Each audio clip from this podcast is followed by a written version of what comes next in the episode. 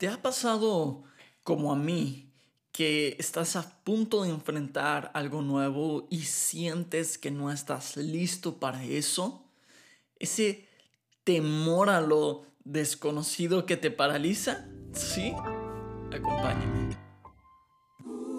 Como en un espejo, platicando contigo mismo, encontrando o no la respuesta que buscabas. Eco,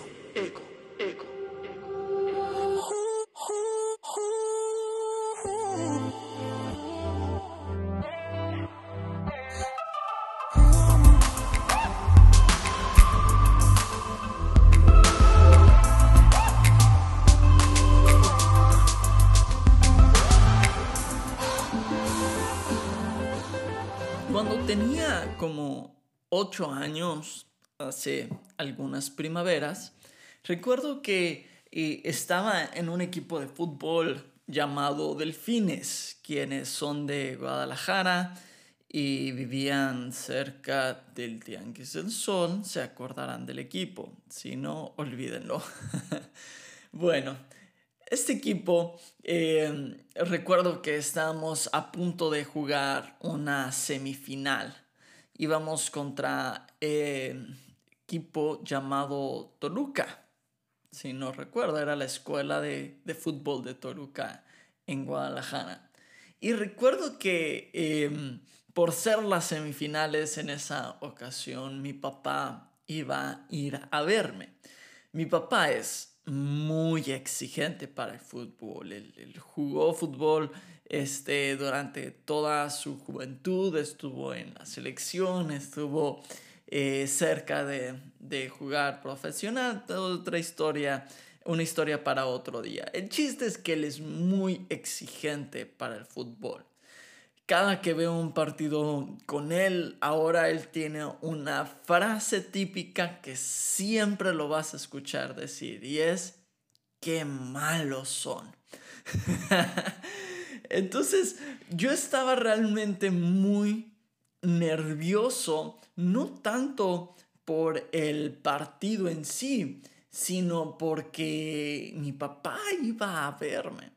Entonces, eh, yo sentía que eh, sus ojos iban a estar ahí observándome, que me iba a regañar, que si intentaba burlar a un jugador y no lo lograba, me iba a decir que, que la debería de haber pasado, o si la paso, me iba a decir que debería de haber intentado driblar y, y me iba a estar juzgando cada movimiento. Yo estaba muy nervioso por ese partido. Eh, él notó que yo estaba nervioso y me preguntó qué era lo que estaba pasando. Y, él, y le comenté, le dije, estoy nervioso, me vas a ver jugar y, tengo miedo de no dar un buen partido eh, por querer eh, hacer las cosas bien para ti. Y, y él se rió y me dijo, yo disfruto de verte jugar, ganes o pierdas. Entonces, tú no te preocupes, eh, haz, lo que sabes hacer. Eso me tranquilizó mucho. Obviamente eh, durante el partido lo volteaba a ver, este, cuando tenía oportunidad eh, escuchaba sus instrucciones, pero el saber que él disfrutaba de verme jugar, me fuera bien o me fuera mal, eso, eso me trajo mucha paz. Esta historia se ha repetido, curiosamente se ha repetido muchas veces.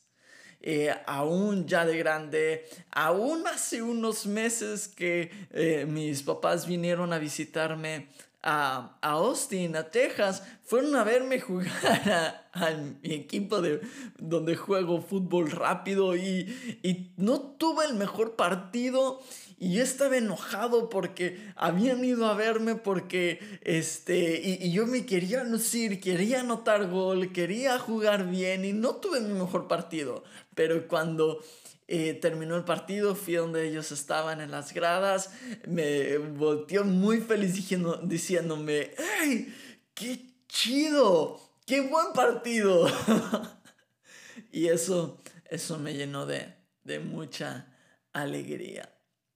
Siento que este año es así.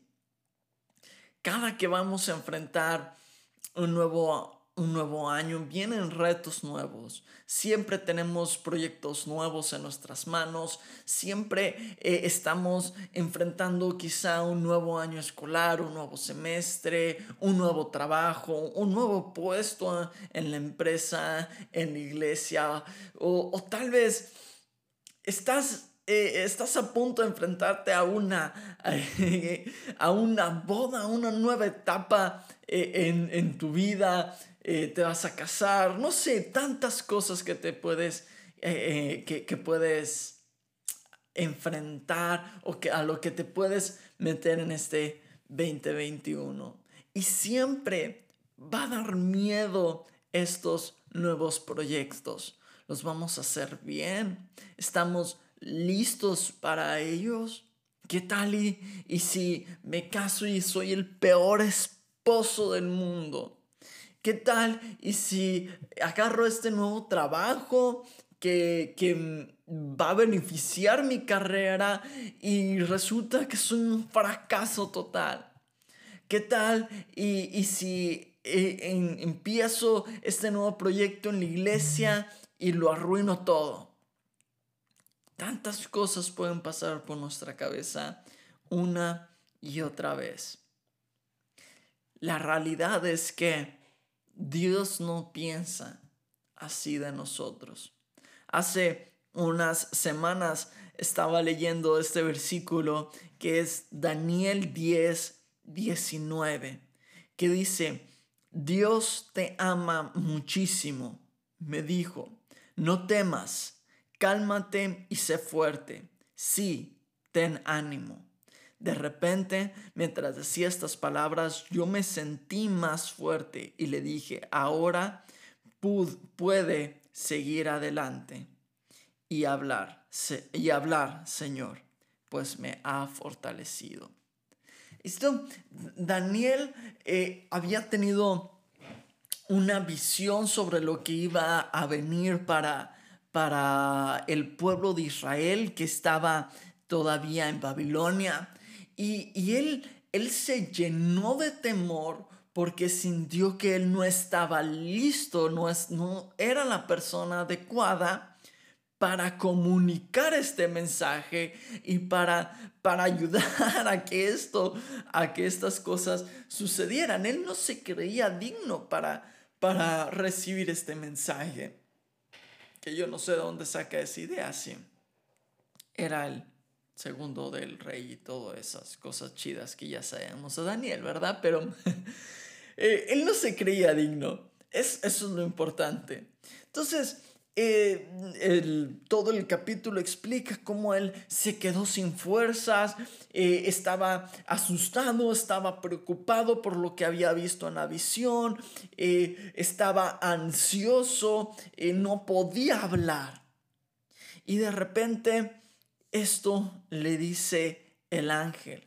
Dios te ama muchísimo. No temas, cálmate y sé fuerte. Sí, ten ánimo.